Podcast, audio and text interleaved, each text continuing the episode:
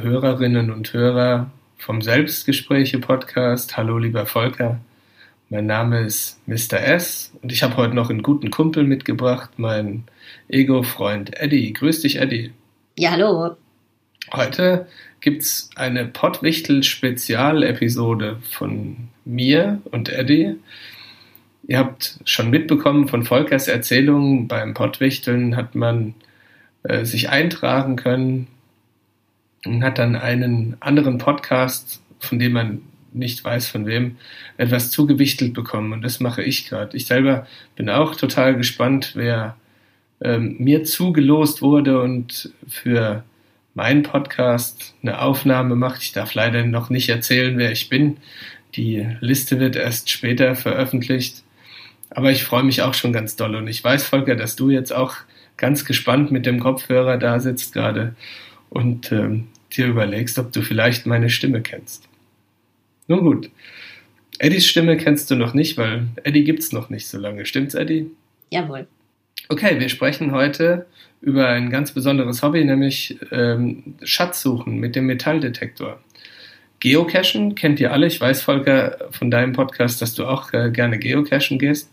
Und ähm, da ist es ja so, da sucht man was, was mal irgendwann jemand versteckt hat mit Absicht, um andere Geocacher äh, eine Freude zu bereiten, ein Rätsel zu kreieren und damit was Neuzeitliches zu verstecken. Aber beim Schatzsuchen ist es eben so, dass man nicht unbedingt weiß, wenn man loszieht, ob man auch wirklich was finden wird.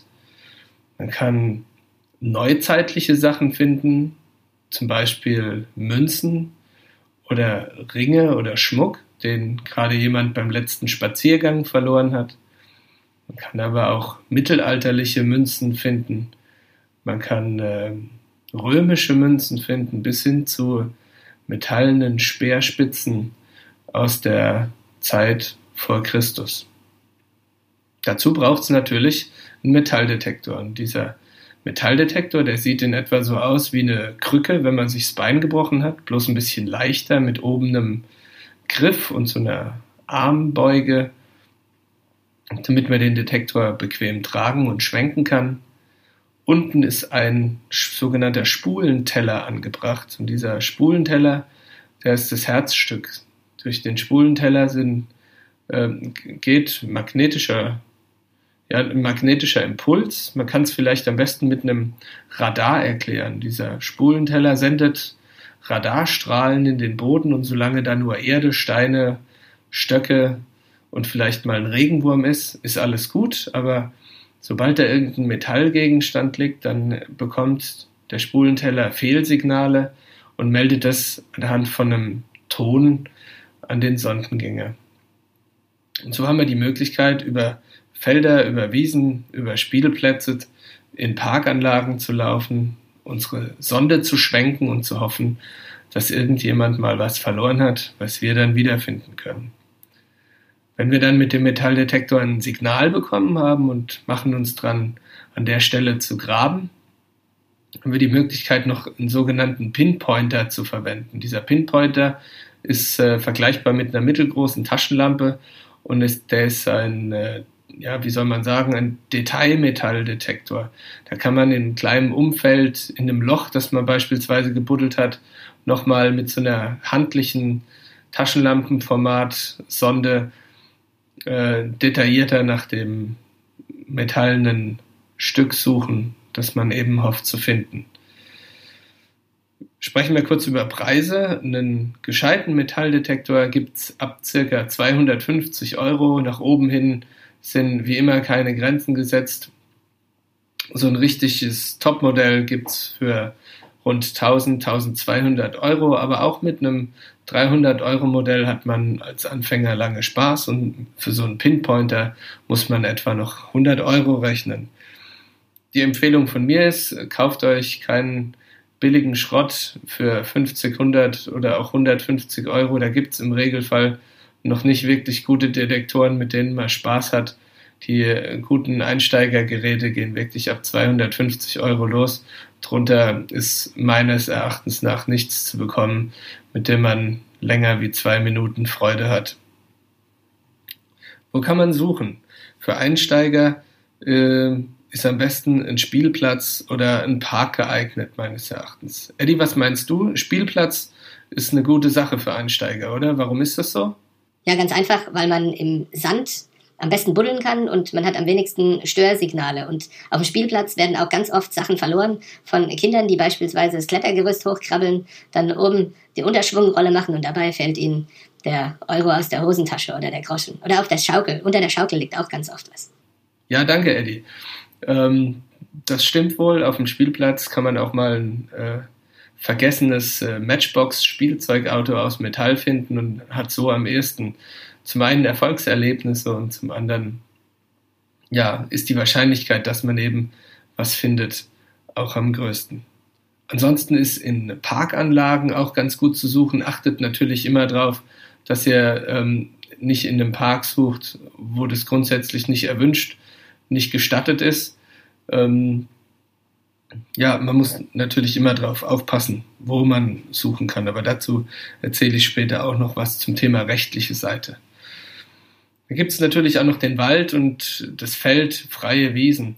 Hier hat man am ehesten Chancen, auf römische Münzen, auf mittelalterliche Münzen zu treffen, ähm, weil natürlich hier in den ganzen Jahrhunderten äh, bis zu Jesu Geburt sozusagen immer mal wieder irgendwelche Leute da umhergelaufen sind und vielleicht mal eine Münze oder ein Schmuckstück verloren haben.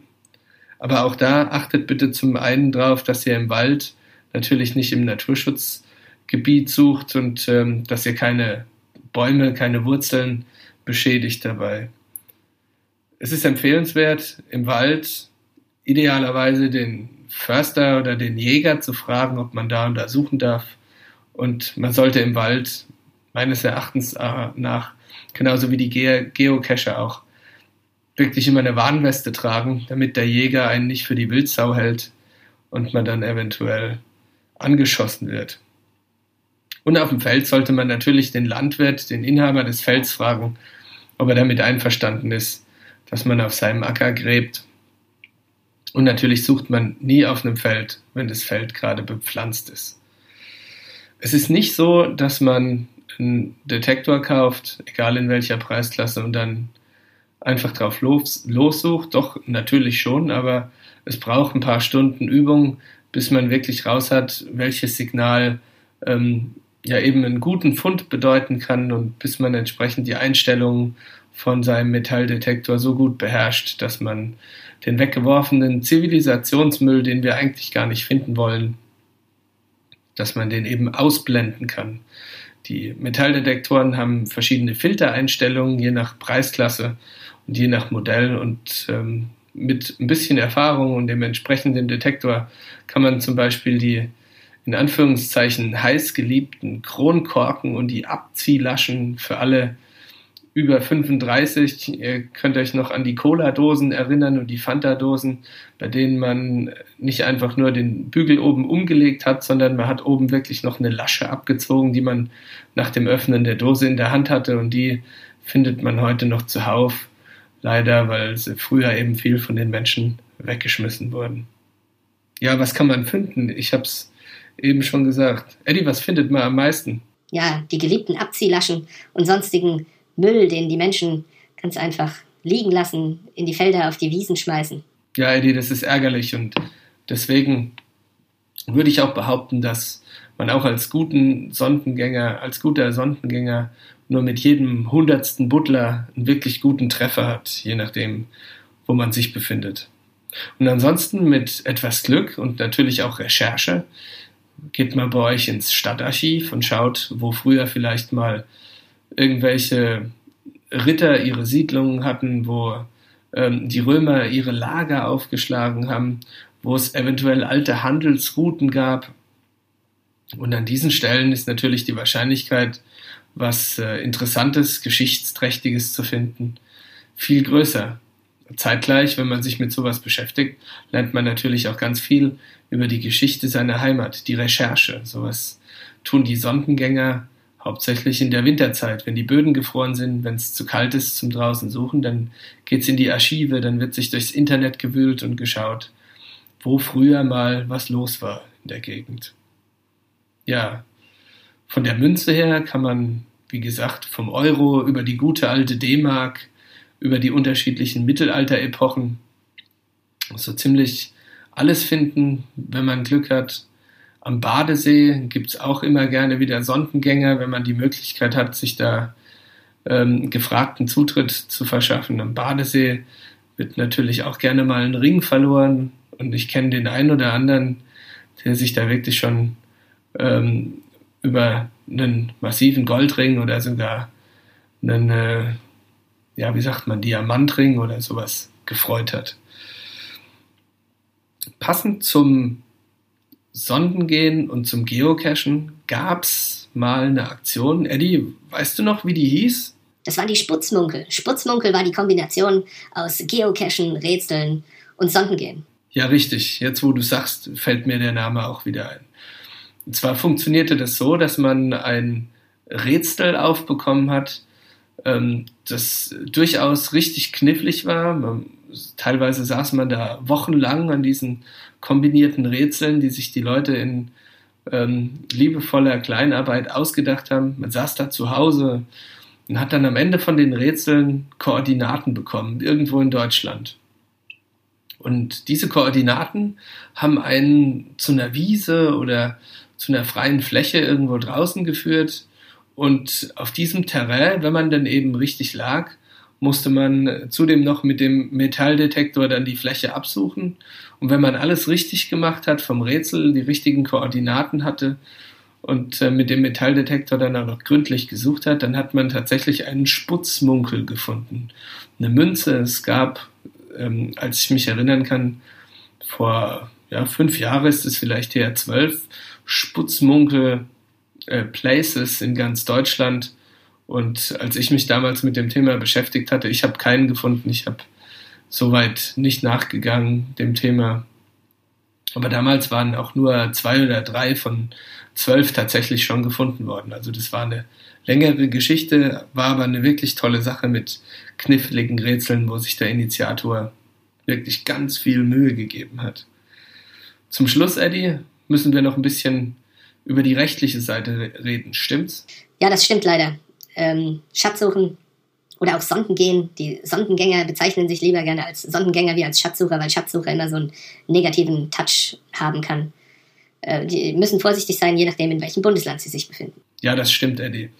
Ähm, von Bundesland zu Bundesland ist es unterschiedlich. In manchen Bundesländern ist es wirklich komplett verboten. Man darf ähm, zum Beispiel in Baden-Württemberg nicht mal gezielt in seinem eigenen Garten mit seinem eigenen Metalldetektor nach Münzen sammeln. In anderen Ländern ist es wieder so, dass man sich eine Genehmigung vom Landesamt für Denkmalschutz oder von äh, beamteten Archäologen holen muss, um entsprechend suchen zu dürfen. Deswegen, bevor ihr mit diesem durchaus interessanten Hobby startet, informiert euch bitte in den entsprechenden Internetforen, zum Beispiel auf schatzsucher.de, über die aktuelle rechtliche Situation, bevor ihr da Ärger bekommt. Und dann, wenn ihr die Genehmigung habt, wünschen wir euch ganz viel Spaß beim Suchen und hoffentlich auch beim Finden und äh, möchten euch aber noch auf eine Sache hinweisen und es sind äh, alte Munitionsgegenstände, die man eventuell findet. Man liest immer wieder in der Zeitung und hört in den Nachrichten, dass irgendwo wieder irgendwelche Kriegsaltlasten gefunden wurden. Und es gibt eben nicht nur große Fliegerbomben, die mehrere Zentner wiegen und tief in der Erde stecken, sondern es gibt auch immer wieder Patronen oder Handgranaten, Stielgranaten, die gefunden werden. Und deswegen seid bitte, wenn ihr grabt, besonders vorsichtig. Und äh, wenn ihr den Verdacht habt, irgendwelche Munition, irgendwelche Waffen zu finden, hört sofort auf zu graben, ruft die Polizei oder die Kampfmittelräumdienste an, die kennen sich mit sowas aus, ähm, verratet keinem die Stelle, deckt sie wieder gut zu, gesichert. Wenn ihr euch unsicher seid, könnt ihr euch auch erstmal mit einem geposteten Bild im Forum ziemlich schnell ähm, von den erfahreneren Sondengängern eure die Rat und Meinung einholen. Und ansonsten passt auf, da ist wirklich ganz schnell der Finger ab. ähm, wenn man dazu unvorsichtig gräbt und auf eine Handgranate beispielsweise stürzt. Deswegen geht da entsprechend bitte der nötigen Vorsicht dran. So, Eddie, was meinst du? Die 15-Minuten-Marke ist überschritten. Wir haben unsere Dienste erledigt. Ja, das stimmt. Sehe ich auch so. Hat riesen Spaß gemacht. Ein tolles Hobby. Ähm, ich hoffe, dass wir den Hörerinnen und Hörern vom Selbstgespräche-Podcast und natürlich auch dir, lieber Volker, eine Freude haben machen können. Ja, Eddie, das sehe ich genauso. Ich hoffe, dass wir das Thema richtig getroffen haben, euch kurz die spannende Schatzsuche etwas schmackhafter machen könnten. Und ja, bis dahin wünschen wir alles Gute. Tschüss.